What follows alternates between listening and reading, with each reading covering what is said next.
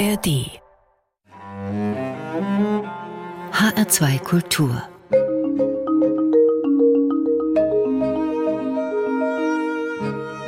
Doppelkopf mein Name ist Thomas Plaul und ich begrüße heute in der Sendung den Frankfurter Journalisten und Schriftsteller Viktor Funk. Herzlich willkommen bei uns im HR2 Doppelkopf, Herr Funk. Vielen Dank. In der damaligen Sowjetrepublik Kasachstan wurde Viktor Funk 1978 geboren. Mit elfeinhalb Jahren kam er nach Deutschland, ging in Wolfsburg zur Schule und studierte in Hannover Geschichte, Politik und Soziologie.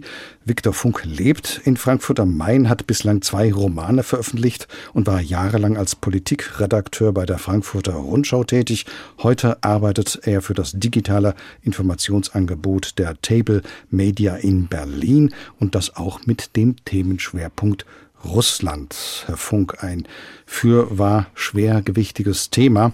Hätten Sie als Russland-Kenner vor einigen Jahren gedacht, dass Russland, dass Putin tatsächlich in einen Krieg gegen die Ukraine zieht? Nein.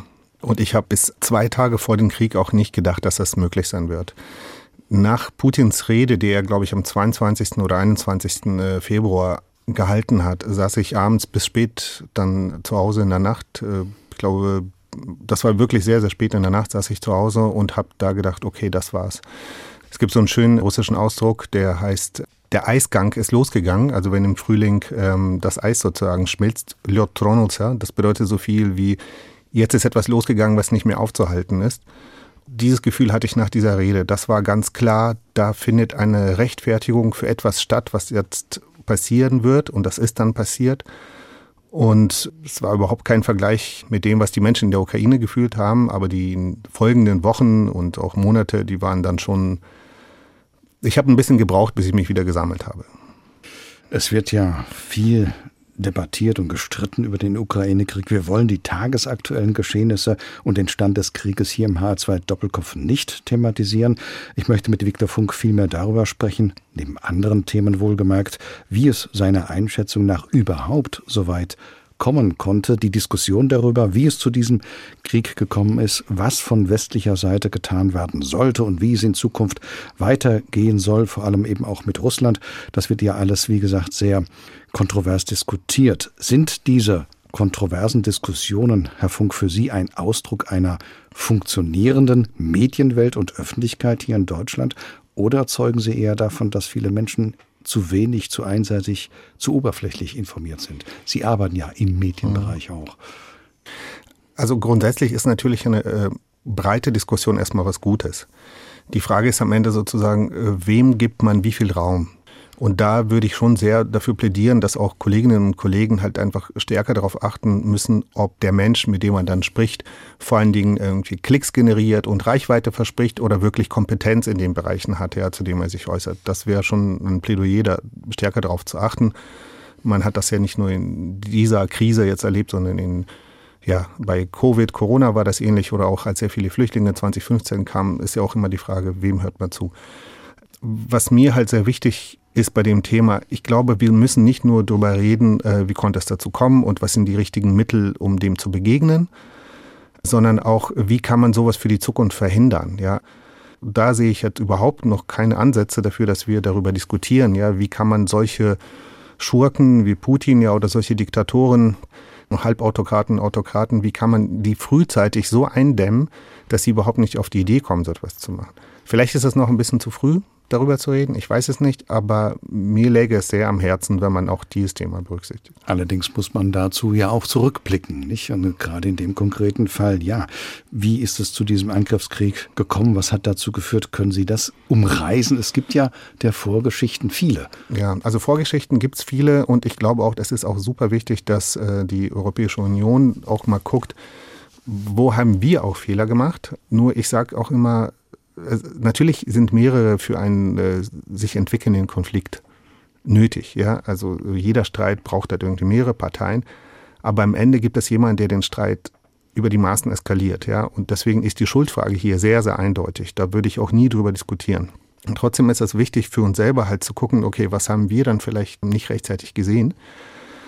Wenn man das in ganz, ganz groben Zügen sieht, ich glaube halt einer der großen Fehler, die wir gemacht haben, liegt nicht so sehr nach 2014, sondern auch schon bei den sogenannten Farbrevolutionen 2004, 2005, die dann folgten.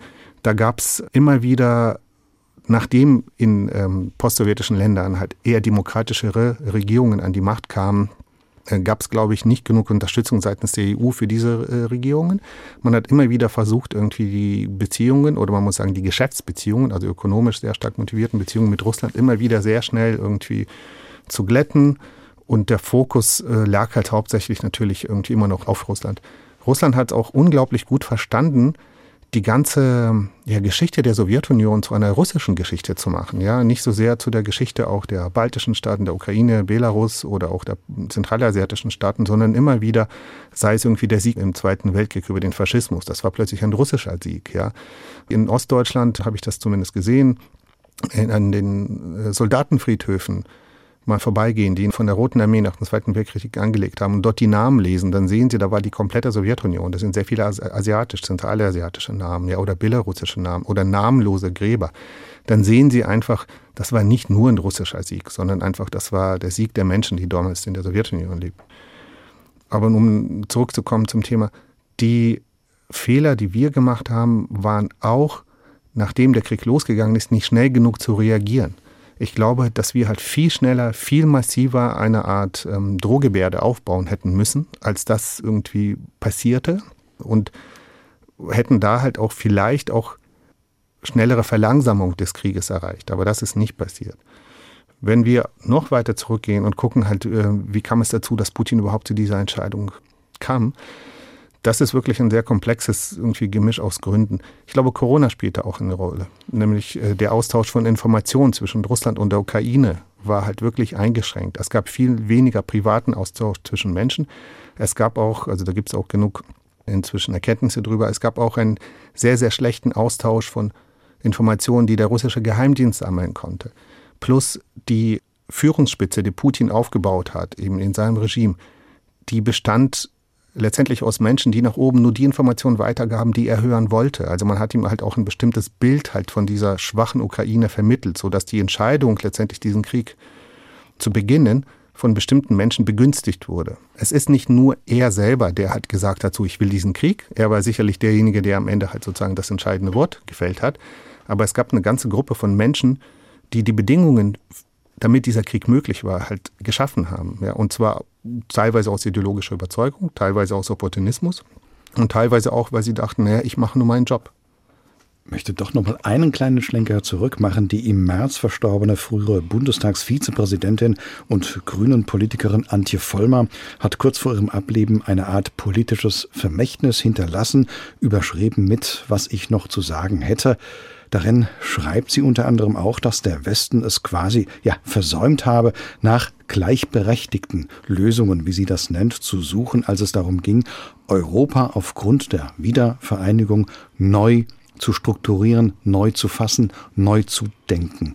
Wie sehen Sie das? Ich hätte gern halt dann zurückgefragt, Gleichberechtigung mit wem? Ich habe mir zum Beispiel, nachdem der Krieg losgegangen ist, habe ich äh, mich nochmal hingesetzt und habe mir die Putin-Bundestagsrede von 2001 angehört. Es lohnt sich, ja, sie ist auch verschriftlicht. Einmal googeln, findet man im Internet. Es lohnt sich da mal reinzulesen. Er erwähnt mit keinem einzigen Wort einen anderen postsowjetischen Staat als Russland. Ich glaube, einmal sagt er die baltischen Staaten und das war's. Das Problem ist, dass die Gleichberechtigung, die Putin will, ist nur die Gleichberechtigung der ganz Mächtigen auf dieser Welt. Er will nicht die Gleichberechtigung souveräner Staaten miteinander. Deswegen ist es halt sehr schwierig, von Putin zu verlangen, pass auf, du musst aber die Rechte der Ukrainer oder der Balten, ja, also noch kleinere Staaten, genauso achten, wie du selbst geachten werden möchtest. Das passt einfach in sein Weltgebilde nicht rein. Das heißt, er versteht sie immer noch als Russland, eigentlich zu Russland zugehörig. Also, wie es bei den baltischen Staaten ist, weiß ich nicht. Bei Belarus und bei der Ukraine ist es definitiv so. Das ist für ihn einfach ein, das hat er ja selbst gesagt, ja, das war ein Fehler von Lenin, dass man da überhaupt diese Staaten selbstständig gemacht hat. Für ihn ist das absolut eine illegitime Entwicklung, die da historisch stattgefunden hat. Und er sieht sich einfach als historisch betrachtet in einer Kontinuität mit den, aus seiner Perspektive, den ganz großen ja, politischen Führern Russlands, also nicht zuletzt Stalins, aber auch irgendwelche Zaren, die halt in Anführungsstrichen die russische Erde eingesammelt haben. Also sprich, nachdem die immer wieder zerfallen ist durch Eroberungen oder sonst was. oder eigenständigen Entwicklungen, will er halt das in eins führen. Und er denkt sich in dieser Kontinuität. Und mit so jemandem dann eine Gleichberechtigung zu suchen, wird halt schwierig, weil er die Gleichberechtigung mit anderen nie anerkennen wird. Wenn Sie sagen, dass es auch eine Kommunikationsfrage ist, was wird ihm eigentlich von der Welt kommuniziert, die Gruppe, die hinter ihm steht, was sind denn das für Leute? Kommen die aus dem Militär? Ist das so dieser alte, ganz erzkonservative Schlag von Menschen? Das ist auf jeden Fall ein Schlag, nicht nur äh, rein ähm, alterstechnischer, sondern auch von der politischen und geografischen Herkunft auch. Das ist ein Schlag, der sehr in der Vergangenheit irgendwie verfangen ist. Einerseits, ja, also ideologisch sind die einerseits in der Vergangenheit verfangen. Es ist ein sehr enger Kreis von Bekannten und Freunden aus alten St. Petersburger Zeiten oder er misstraut grundsätzlich eher Zivilpersonen, also er braucht eher halt Militärs und noch besser Geheimdienste, am besten noch welche, mit denen er lange zusammengearbeitet hat. Es ist ein zutiefst misstrauischer Mensch. Ist überhaupt eine Frage, ob er überhaupt jemandem äh, vertraut. Es ist auch kein Mensch, der sowas wie Kritik ertragen kann oder duldet. Ja, es gibt einfach nur Gehorsam und Loyalität. Das sind die Prinzipien, auf die er setzt. Und wenn man sich diesen Prinzipien unterordnet, dann kann man unter ihm Karriere machen. Also der äh, Verteidigungsminister Sergei Shoigu hat zum Beispiel auf diese Art und Weise Karriere gemacht. Er ist vor allen Dingen ein extrem loyaler Diener und macht das und gibt die Informationen nach oben, die man halt hören will. Das sieht man jetzt auch in der Auseinandersetzung zwischen dieser Söldnerfirma von Prigozhin Wagner und dem Verteidigungsministerium. Kritik wird nach oben ungern empfangen, also in autoritären Strukturen, sondern diejenigen, die nach oben das melden, was man oben hören will, ja, die werden halt begünstigt. Also wie Sie sagen, es ist eine klassische autoritäre Struktur, diktatorische Struktur, die da am Wirken ist. Ja, absolut. Jetzt müsste ich die Frage doch stellen, Herr Funk, an den Journalisten und mhm. Autor und auch den Menschen, der sich sehr intensiv mit Russland beschäftigt. Wie kann denn dieser Krieg, dieses Leiden überhaupt zu einem Ende gebracht werden? Welche Möglichkeiten sehen Sie da?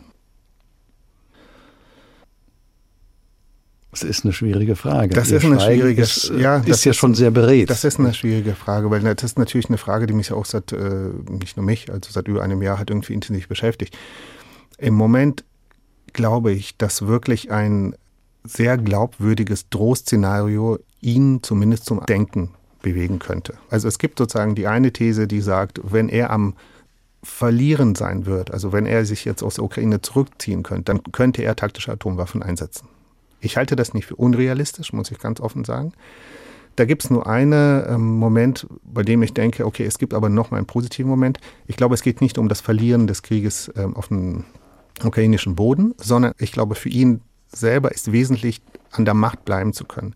Wenn die also diesen Krieg, den sie so ja nicht nennen, in der Bevölkerung irgendwie kommunizieren können, ohne dass die Macht des Regimes gleich angegriffen wird, dann gibt es vielleicht noch eine Chance, dass er zumindest sich aus der Ukraine zurückzieht. Ja? Aber das Regime selbst ist zumindest jetzt im Moment extrem stabil. Alles, was die in diesem einem Jahr auch noch im Inneren verändert haben, hat eher zur Festigung und zur Stabilität des Regimes geführt, nicht zu seiner Schwächung ehrlich gesagt, ich habe da drin so einen Hoffnungsmoment, dass ich denke, dass für ihn die persönliche Macht vielleicht wichtiger ist als dieser Krieg. Aber das kann auch eine Fehleinschätzung sein. Und wenn er sich in größeren Kontexten sieht, also in historisch größeren Kontexten, dann kann für ihn natürlich auch das Verlieren bedeutender sein als die Macht. Und dann könnte er vielleicht auch zu Entscheidungen fähig sein, die wir alle nicht wollen. Ja, schwieriges Thema und wir werden schauen, was da noch kommt. Mit Bangen schauen wir da nach vorne.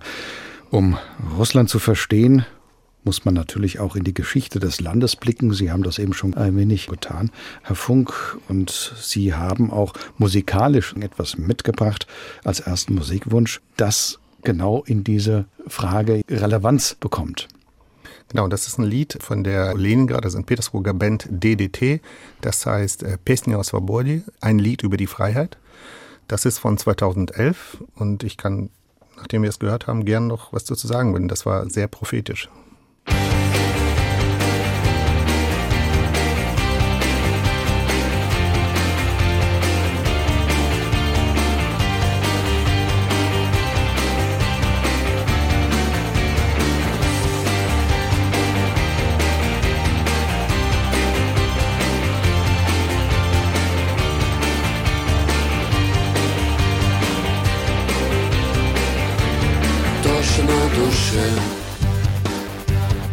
Среди равнодушных стен Холод клише. Сумерки перемен Они за столом поют что-то про свой уют Сытую ночь. К черному дню Серая ночь. В окнах Взойдет А может быть больше нет? Ночь без любви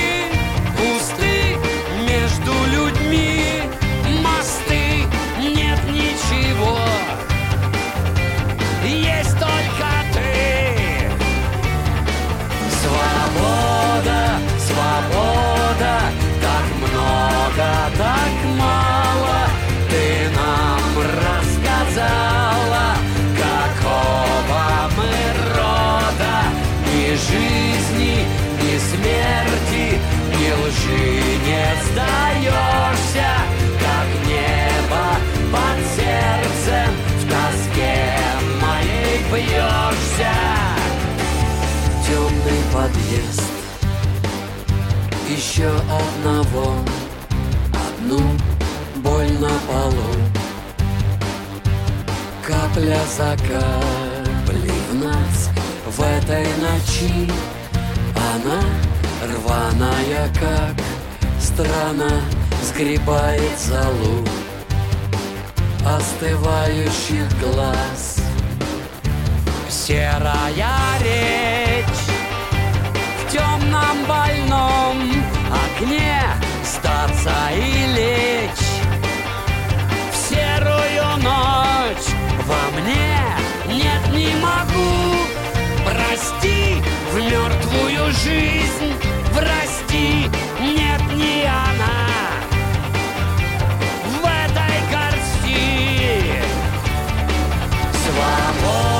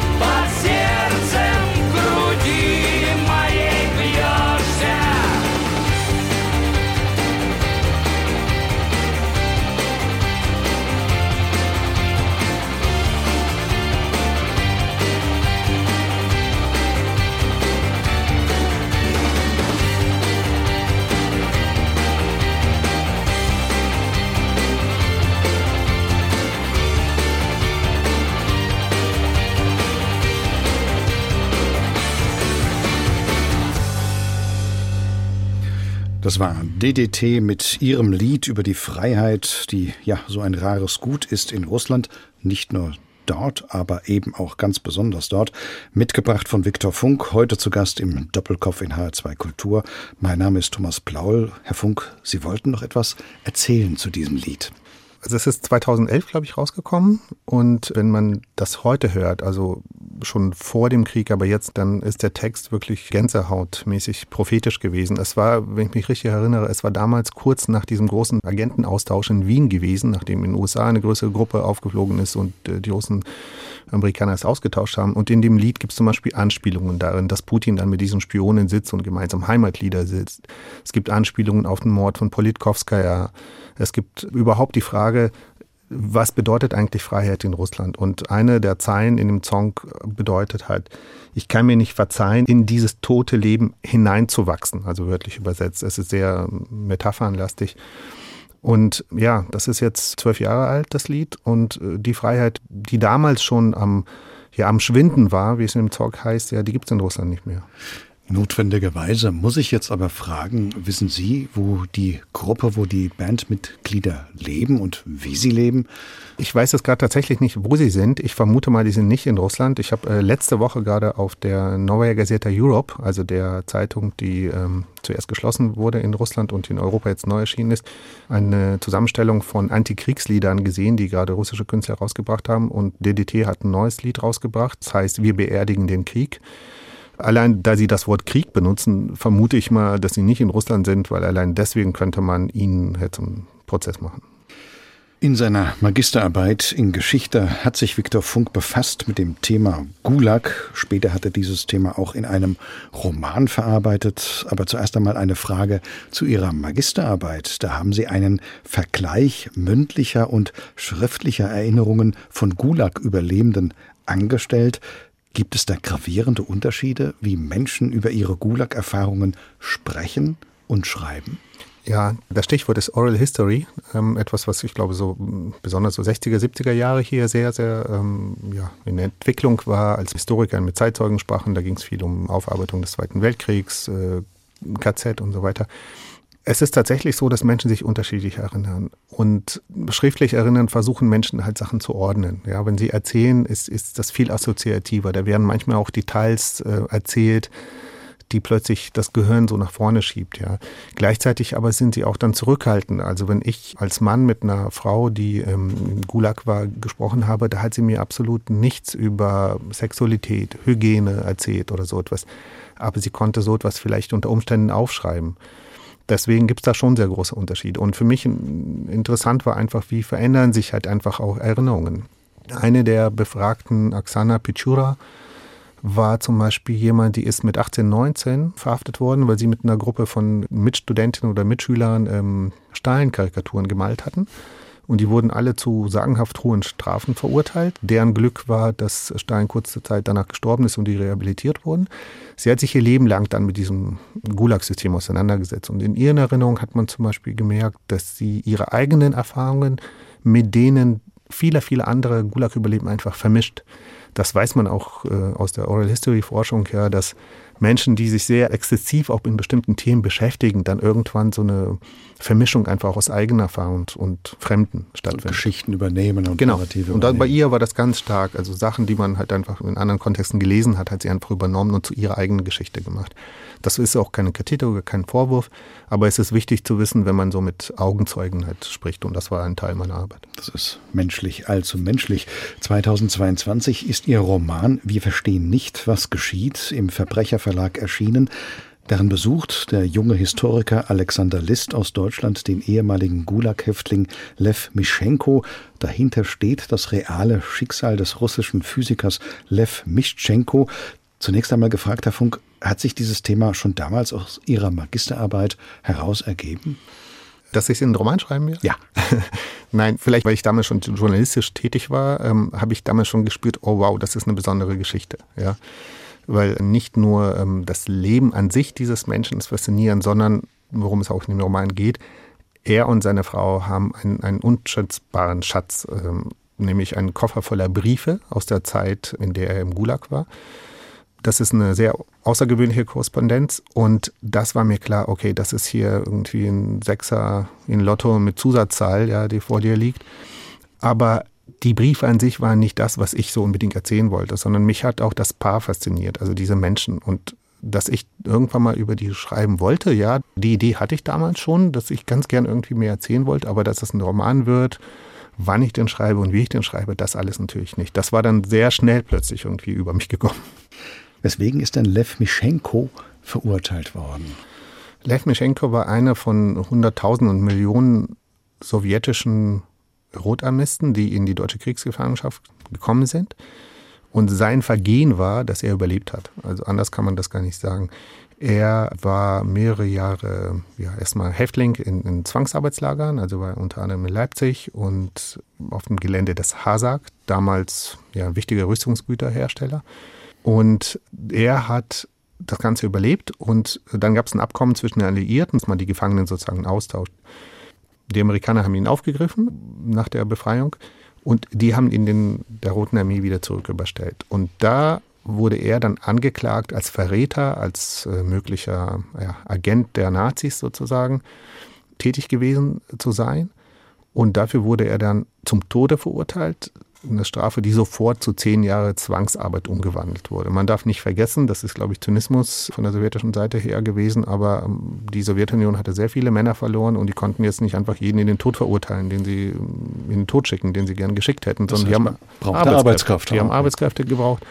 Deswegen sind halt sehr viele von äh, ehemaligen in der deutschen Gefangenschaft sich befindenden Rotarmisten einfach geradewegs in die Gulags gekommen. Jetzt erzählen Sie ja sein Schicksal im Gulag. Er ist freigekommen. Wann war das gewesen? Der ist 1954, glaube ich, freigekommen. Also der hat nicht ganz zehn Jahre dann gesessen, aber der hat seine komplette Zeit wirklich abgesessen. Also er ist durch Anrechnen von Leistungen und sowas freigekommen, aber er ist nicht rehabilitiert worden. Und er hat aber nach seiner Haftzeit ein, ja, ich möchte es wirklich so nennen, ein langes und erfülltes Leben geführt und das auch dank seiner Frau. Lev und Svetlana ist auch eine Liebesgeschichte, die sie erzählen. Das ist auf jeden Fall eine Liebesgeschichte. Ich wollte, auch wenn Ihre Liebe wirklich auch in diesem Punkt in gewisser Weise außergewöhnlich war, aber ich wollte nicht sozusagen das als Liebesgeschichte erzählen, sondern für mich war die Frage oder die mich auch an all die Jahre nicht losgelassen hat, war verbunden eher mit der Frage, wie schaffen Menschen das? Also wie kann das gelingen, dass er das überlebt, dass sie erstens die ganze Zeit auf ihn wartet, während er im Zweiten Weltkrieg ist und dann gleich 41 schon verschwunden ist und dann auch noch weiterhin irgendwie äh, neun Jahre auf ihn wartet, dass er im Gulag ist. Und wie schaffen sie das dann miteinander zu kommunizieren? Wie schaffen sie sich gegenseitig Hoffnung zu machen? Und wie schaffen sie es dann auch tatsächlich so lange durchzuhalten? Das war so die Frage, die mich ja einfach nicht losgelassen Also hat. geht in die Resilienzforschung auch Ja. hinein. Wie war das denn in dem konkreten Fall bei Lev Mischenko? Hat er das als einen Schicksalsschlag aufgefasst? Hat er das gut verarbeiten können? Wie geht man damit um, wie Sie fragen? Ich weiß nicht, ob man so etwas grundsätzlich gut verarbeitet kann. Sie haben das schon angesprochen, Resilienzforschung, die sagt ja auch inzwischen, dass Traumata, auch wenn das ein Begriff ist, der heutzutage in Kontexten verwendet wird, die nicht immer adäquat sind, finde ich, aber Traumata aus solchen Erfahrungen, die können auch über Generationen weiter äh, vererbt werden. Und ähm, ich habe noch Kontakt zu Lev's Sohn und kenne so ein bisschen die Familiengeschichte. Ich glaube, dass diese schrecklichen Erfahrungen definitiv nachgewirkt haben und nachwirken. Also Seine Tochter war zum Beispiel, die gestorben ist, äh, sie war ähm, sehr schwer psychisch krank. Ja, äh, sie hat auch Gedichte geschrieben. Also ich kenne ein, zwei Gedichte äh, zumindest von ihr, die halt auch sehr, sehr schwermütig waren. Ich kenne ein paar Bilder, die sie gemalt hat oder die Umgebung. Sie hat besucht damals. ähm, Wir haben zusammengelebt, die Familie. Also das war schon sehr offensichtlich, da liegt etwas auf ihren Schultern. Ob das aus der Familiengeschichte ist, weiß ich nicht. Aber das Thema war bei ihnen zu Hause präsent. Es war nicht lebensverneinend, ganz im Gegenteil. Die waren unglaublich vielseitig interessiert. Die waren sehr gebildet. Die hatten einen sehr großen Freundeskreis. Eigentlich haben sie versucht, sehr intensiv zu leben, vielleicht auch etwas nachzuholen, ja, was, was ihnen genommen worden ist. Ich glaube, eine der größten ja, Kraftquellen in solchen Erfahrungen ist einfach, dass sich Menschen mit anderen Menschen irgendwie ver, ja, verbinden können. Ja, dass sie sich umeinander kümmern, dass sie Freundschaften haben. Und Lev hatte, das hat er immer wieder gesagt, ich habe das nochmal nachgeguckt, jetzt während ich geschrieben habe an dem Buch, in der Transkription der Interviews, die ich damals geführt habe. Er verwendet sehr häufig das Wort, ich habe Glück gehabt, ich habe so viel Glück gehabt. Ja. Er hat sehr oft Menschen getroffen, zu denen er halt Vertrauen aufbauen konnte. Ja. Er war gleichzeitig aber auch sehr wertend, also er sagt auch sehr klar, das war ein schlechter Mensch, ja. Der war grob, der war cholerisch, der war ungebildet oder so. Also das sagt er auch sehr, sehr deutlich gemacht.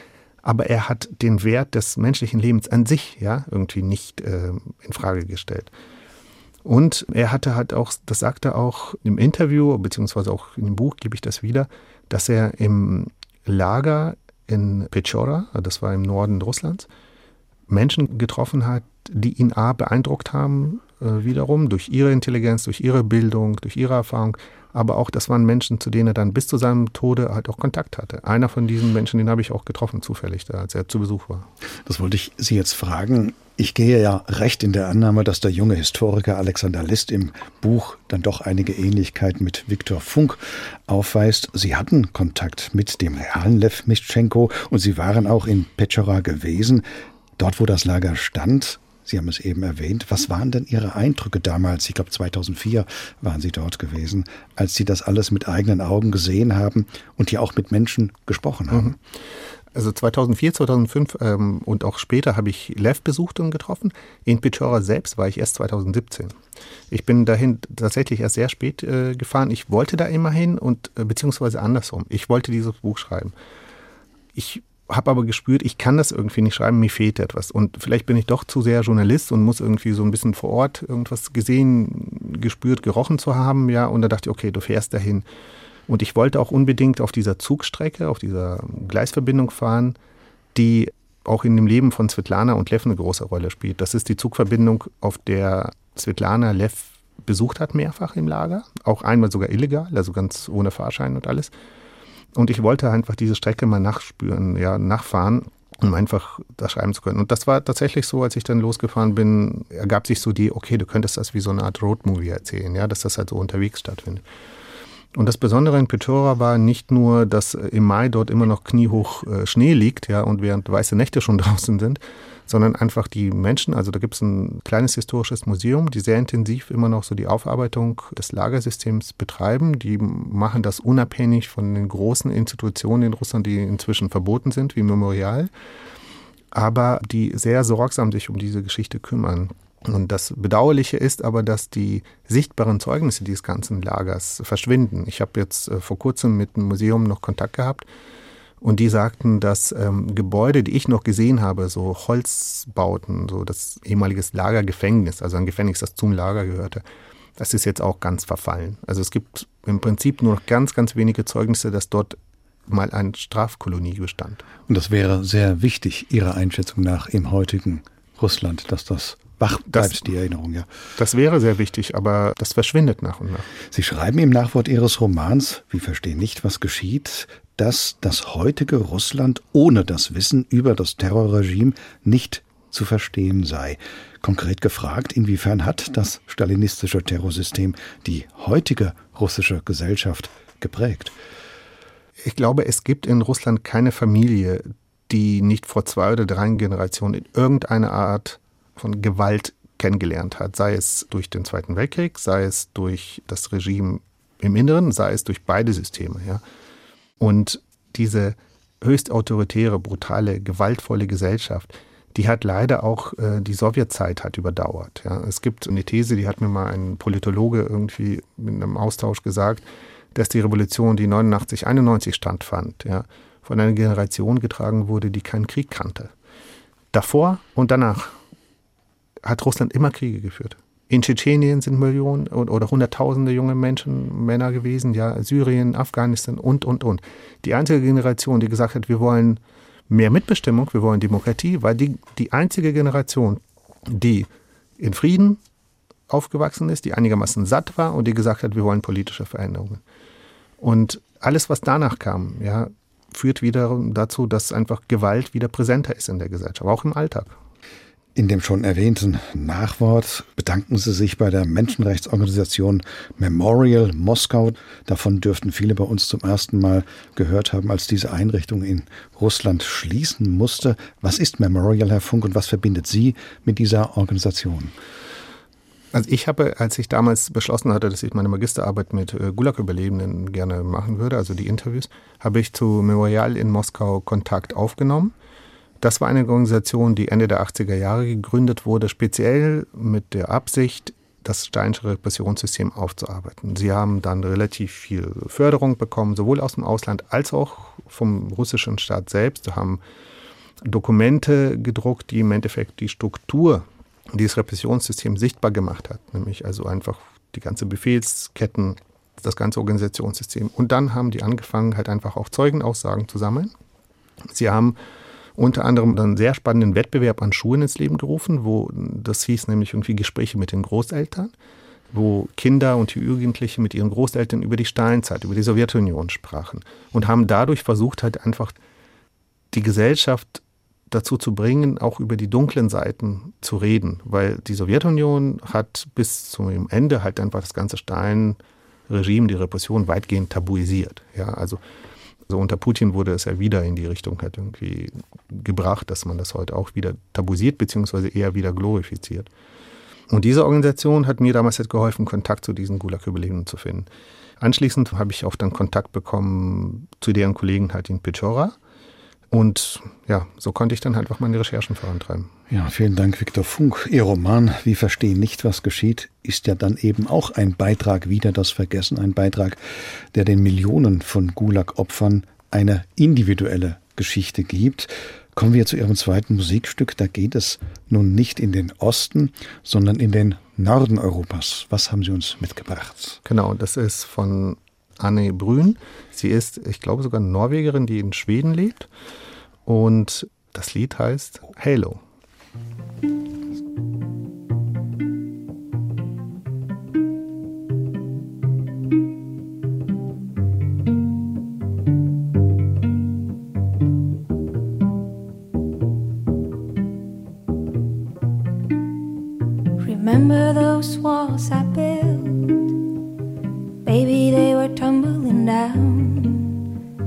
Didn't even put up a fight. They didn't even make up a sound. I found a way to let you in, but I never really had a doubt. Standing in the light of your halo, I got my angel now. It's like I've been a weekend. Every rule I had you breaking is the risk that I'm taking.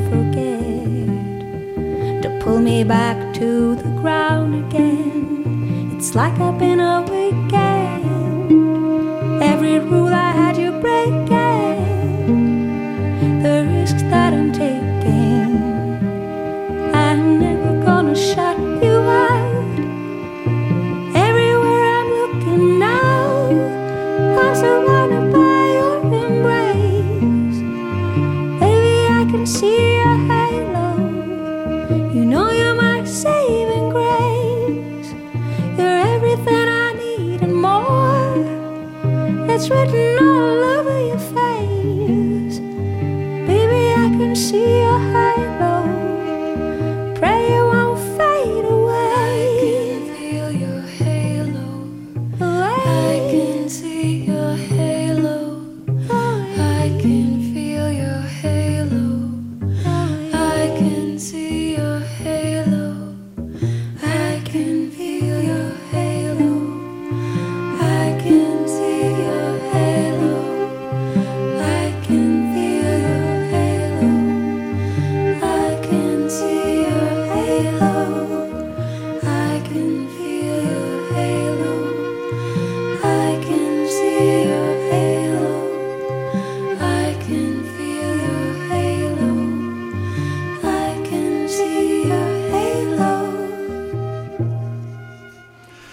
Das war der Beyoncé-Song Halo in der wunderschönen Version von Anne Brün und Linnea Olson, gewünscht von Viktor Funk. Mein Name ist Thomas Blaul und Sie hören die Sendung HR2 Doppelkopf Gespräche mit Menschen, die etwas zu sagen haben. Den Doppelkopf gibt es täglich von Montag bis Freitag in HR2 Kultur und in der App der ARD Audiothek. Nun haben wir gerade über Viktor Funks Roman Wir verstehen nicht, was geschieht gesprochen, der wie gesagt 2022 im Verbrecherverlag in Berlin erschienen ist. Fünf Jahre davor erschien im Größenwahn Verlag Viktor Funks Romandebüt mit dem schönen Titel Mein Leben in Deutschland begann mit einem Stück Bienenstich. Das Buch wird im Sommer 2023 im Verbrecherverlag neu aufgelegt unter dem Titel Bienenstich. Also ein langer Titel ist ja etwas verkürzt worden. Und dieses Stück Bienenstich, das hat Viktor Funk nun nicht gleich bei seiner Geburt vorgesetzt bekommen, denn er ist, ich hatte das eingangs bereits gesagt, 1978 in Kasachstan geboren. 1990 kam er mit seinen Eltern nach Deutschland im Rahmen des damals sogenannten Aussiedlerprogramms. Herr Funk, können Sie sich denn noch an Kasachstan, an das Leben dort erinnern? Sie waren ja damals elfeinhalb Jahre, als Sie weggingen. Ich kann mich sehr gut erinnern. Ich war 92 das letzte Mal noch mal in meiner Geburtsstadt gewesen, seitdem leider nicht mehr dort. Aber ich ähm, ja, erinnere mich sehr oft dran. Was ist Ihnen denn besonders in Erinnerung geblieben? Tatsächlich mein Hund und da, wo ich jetzt hier am Rande Frankfurts lebe, höre ich halt auch oft abends, nachts, ist auch so ein literarisches Klischee, ja, und irgendwo bellt ein Hund. Und tatsächlich äh, höre ich das öfter und ich denke dann tatsächlich oft an Kasachstan, an das Haus meiner Großeltern, wo ich äh, sehr viel Zeit verbracht habe und die auch Hunde hatten und ich auch. Ich denke sehr oft auch, ja, ein bisschen an die Landschaft, ja, an den See, an dem ich ja meine ganze Kindheit irgendwie verbracht habe und natürlich auch an die Verwandten. Also die meisten sind dann allerdings irgendwann in Deutschland gewesen. Von Kasachstan nach Deutschland in Ihrem Roman Bienenstich, da schreiben Sie ja auch über Ihre eigenen Erfahrungen, als Sie nach Deutschland gekommen sind, als nach Deutschland gekommener Russlanddeutscher. Jetzt müssen Sie aber unseren Hörerinnen und Hörern verraten, welche Rolle dabei das Stück Bienenstich spielt. Mhm. Ich habe inzwischen, weil ich das Buch ja schon ein paar Jahren sozusagen gibt oder die Geschichte darüber, haben mir erst inzwischen auch andere ähm, Russlanddeutsche oder Kasachstandeutsche erzählt, dass es offenbar häufiger vorkam, dass bei diesen Begrüßungsfeiern, äh, die in Städten ja meistens im, Rathaus oder so stattfanden, sehr häufig wohl irgendwie Bienenstich serviert wurde. Und so war es dann bei uns auch. Das war relativ frisch nach unserer Ankunft. Also wir kamen Ende Januar 1990 nach Deutschland und ein paar Wochen später oder ein paar Tage später waren wir in Wolfsburg im Rathaus und da stand halt einfach Bienenstich äh, für alle neu angekommenen auf den Tischen und ja, das ist so eine meiner ersten Erinnerungen an Kuchen in Deutschland. Prägende Erinnerungen. Der erste Eindruck Deutschlands, ein Bienenstich. Wie ist eigentlich der Deutschlandbezug Ihrer Familie? Also die sogenannten Russlanddeutschen oder inzwischen betonen auch jüngere Generationen häufiger Kasachstandeutsche, Ukrainerdeutsche, Kirgisistandeutsche. Also jedenfalls die Gruppe der deutschen Minderheit im postsowjetischen Staaten, die wanderte viele im 18. Jahrhundert, im 19. Jahrhundert von hier aus, sehr häufig aus dem Süden Deutschlands ins damalige russische Zarenreich, sehr viele in die heutige Ukraine. Ein Teil meiner Verwandten lebte zum Beispiel bei Odessa. Wenn Sie Lust haben, dann googeln Sie einfach mal im Internet nach Alexanderfeld Odessa und dann finden Sie so alte Karten, auf denen dann halt rund um Odessa so Dörfer und Städtchen mit deutschen Namen oder Worms gab es dort auch und sowas, ja. Und der andere Zweig ging weiter an die Wolga. Und meine Eltern trafen sich dann in Kasachstan als Kinder von deportierten Eltern, die im Zuge des Zweiten Weltkrieges entweder auf Befehl Stalins 1941 deportiert wurden aus den westlichen Gebieten der Sowjetunion oder später zum Teil aus der Ukraine, die unter deutscher Besatzung auch äh, lebten und dann von der Roten Armee dann wieder eingenommen wurden und dann deportiert wurden in Kasachstan. Meine Eltern trafen sich dann in Balchasch. Und welche Sprache haben Sie gesprochen damals in Kasachstan? Also Ihre Eltern haben tatsächlich noch Deutsch gesprochen. Mein Vater hat auch noch komplett Deutsch in der Familie gelernt. Also der hat Russisch quasi auf der Straße und in der Schule dann gelernt. In der Familie meiner Mutter hat man die Kinder aber dann schon auf Russisch erzogen, was vielleicht auch damit zusammenhängt, dass da, äh, wie soll man das sagen, also die Eltern waren halt verloren gegangen, verschwunden, umgebracht worden, so dass dann die Jüngeren, Die Eltern meiner Mutter haben sich entschlossen, dann gleich Russisch zu sprechen. Viele haben das auch gemacht, um einfach ja, ihre Kinder so ein bisschen auch vor Diskriminierung zu schützen, weil sie auch nicht glaubten, jemals irgendwie nach Deutschland zurückkehren zu können oder überhaupt nach Deutschland äh, auswandern zu können. Deswegen hat man sich da halt angepasst. So dass das in der Generation, ich würde sagen, so in der Generation der nach dem Krieg Geborenen wurde Deutsch einfach weniger weitergegeben. Das heißt, Sie haben Deutsch dann auch erst gelernt, als Sie hier waren. Genau, ich habe Deutsch erst hier gelernt. Wie haben Ihre Eltern Sie denn damals auf den Weggang nach Deutschland bzw. auf Deutschland selbst vorbereitet? Ich glaube, uns Kinder, ich habe noch eine Schwester, uns Kinder hat man gar nicht so sehr darauf vorbereitet. Ich glaube, meine Eltern haben sich selber mehr darauf vorbereitet. Ich weiß, dass wir im Sommer 89, also vor der Wende, hier zu Besuch waren bei Verwandten. Und danach war es klar, dass wir auswandern würden. Aber was das konkret bedeutet, das ist auch einem Elfjährigen, glaube ich, nicht klar. Ja, was das konkret bedeutet, wird alles erst später klar, wenn du Jugendlicher bist dann verstehst du das und stürzt dich in alle möglichen Krisen, nicht nur irgendwie, die mit der Pubertät zusammenhängen, sondern einfach auch, weil ein Teil der Erziehung, ein Teil des Wertesystems plötzlich irgendwie nichtig ist, ja, oder belächelt wird oder einfach nicht mehr gilt. Ja. Und das war dann eher eine Auseinandersetzung, die dann später folgte, sowohl mit den Eltern als auch mit sich selbst vor allen Dingen. Die Bundeszentrale für politische Bildung hat ein ganzes Dossier zum Thema Russlanddeutsche zusammengestellt. Dem kann man entnehmen, dass in Deutschland mittlerweile etwa 2,5 Millionen Russlanddeutsche leben, dass das Wissen über sie in der sogenannten Mehrheitsbevölkerung aber relativ gering sei. Deckt sich das mit Ihren Erfahrungen, wenn Sie zum Beispiel in Gesprächen erwähnen, dass Sie in Kasachstan geboren wurden? Ja, das deckt sich auf jeden Fall. Man muss sagen, halt, dass äh, Minderheiten überhaupt immer so einen Fokus in der medialen Präsenz rücken, wenn immer irgendwas negativ passiert. Ja. Und die Gruppe der Russlanddeutschen, die rückte sehr stark in den Fokus bei, ich glaube, bei der vorletzten Bundestagswahl, ja, als es dann hieß, oh, da in den Regionen leben super viele Russlanddeutsche und die wählen der AfD, die Russlanddeutschen wählen alle AfD. Das ist zwar Quatsch, da gibt es inzwischen auch Erhebungen, die das ganz gut zeigen. Es gibt äh, einen abweichenden Anteil von vielleicht zwei Prozent mehr, aber in der Summe ist das Quatsch. Und je jünger die Bevölkerung ist, desto stärker differenziert sich das aus. Dass es gewisse Tendenzen in dieser Gruppe gibt, über die wir reden sollten, ist klar. Ich würde immer sagen, zeig mir eine Gruppe, wo es das nicht gibt, ohne dass ich das jetzt relativieren will. Aber dann rückte diese Gruppe in den Fokus nach 2015, als dann äh, bei sogenannten bei Demonstrationen gegen Geflüchtete plötzlich auch Leute mit, weiß nicht, Russlandfahnen rumliefen und Russisch sprachen.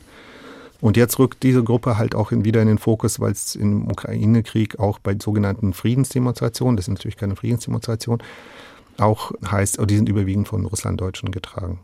Am Ende Ihres Bienenstichbuches, da sprechen Sie von dem Leben zwischen den Welten und dass Sie nicht sagen könnten, ob Sie sich da wohlfühlen, aber Sie fühlen sich sicher. Das ist ja eine überraschende Formulierung. Wieso das? Ich glaube, dieses zwischen den Welten ist auch so ein bisschen so zwischen den Schubladen. Und ich reagiere manchmal auch vielleicht unfair, allergisch, ja, wenn man so, so einen bestimmten Stempel halt irgendwie mir aufzudrücken versucht. Ich muss natürlich auch selbstkritisch anmerken, ich mache es ja genauso auch. Ja. Nur ich glaube halt, wenn man so eine Erfahrung gemacht hat, dann gibt es eine größere Sensibilisierung dafür, ja, irgendwie zu sagen, jemand ist das oder das oder hat diese Herkunft. Ich fühle mich einfach wohler, wenn ich nicht irgendwie sage, ich bin der und der. Ja, ähm, natürlich im Großen und Ganzen, ja, ich bin ein 44 Jahre alter weißer Mann, ja, das ist mir klar, welche Privilegien ich damit habe. Aber trotzdem tue ich mich schwer damit zu sagen, ich bin Deutscher. Ja, weil das wäre zu wenig. Es ist ja oft so ein Problem mit der sogenannten Identität, dass man da eine festschreiben will. Dabei haben wir alle irgendwie Mehrfachidentitäten. Absolut, ja. Ja, vielen Dank, Viktor Funk, dass Sie zu uns an den Doppelkopftisch gekommen sind. Zum Schluss gehen wir aber nochmal zurück zu Ihrem Roman Wir verstehen nicht, was geschieht, aber nicht in das Buch, in seine Geschichte selbst, sondern in seine Entstehungsgeschichte, denn damit hat Ihr letzter Musikwunsch zu tun. Genau, das ist von Max Richter aus seinem ich glaube, achtstündigen Zyklus äh, Sleep. Den wir jetzt natürlich nicht hören. genau, lehnen Sie sich zurück, entspannen Sie sich. Max Richter mag ich sehr und ich habe das irgendwann mal gehört und das geht, glaube ich, acht Stunden, 25 Minuten. Und das war die Begleitmusik quasi zum Schreiben. Also das ist eine Musik, die erlaubt einfach, sich komplett so zu entkoppeln von der Welt. Und das hat mir damals geholfen, einfach dann immer wieder so reinzukommen. Weil äh, wenn man irgendwie arbeitet, ja, Familie hat, dann geht das nicht, dass man jeden Tag einfach irgendwie zehn Stunden schreibt. Aber mit dieser Musik bin ich immer sehr schnell einfach in so einen Kokon eingetaucht, ja, in dem ich dann einfach weiterschreiben konnte. Wie so eine Art Endlosschleife haben Sie das Absolut, ja, absolut, monatelang. monatelang. Also wie gesagt, wir hören jetzt nicht die ganzen acht Stunden, natürlich nicht. Ist aber ein sehr interessantes Stück. Nor Earth, Nor Boundless Sea von Max Richter aus dem Album Sleep. Und damit geht der Doppelkopf in H2 Kultur heute ganz ruhig zu Ende. Gast im Studio war Viktor Funk. Als Gastgeber verabschiedet sich Thomas Plaul.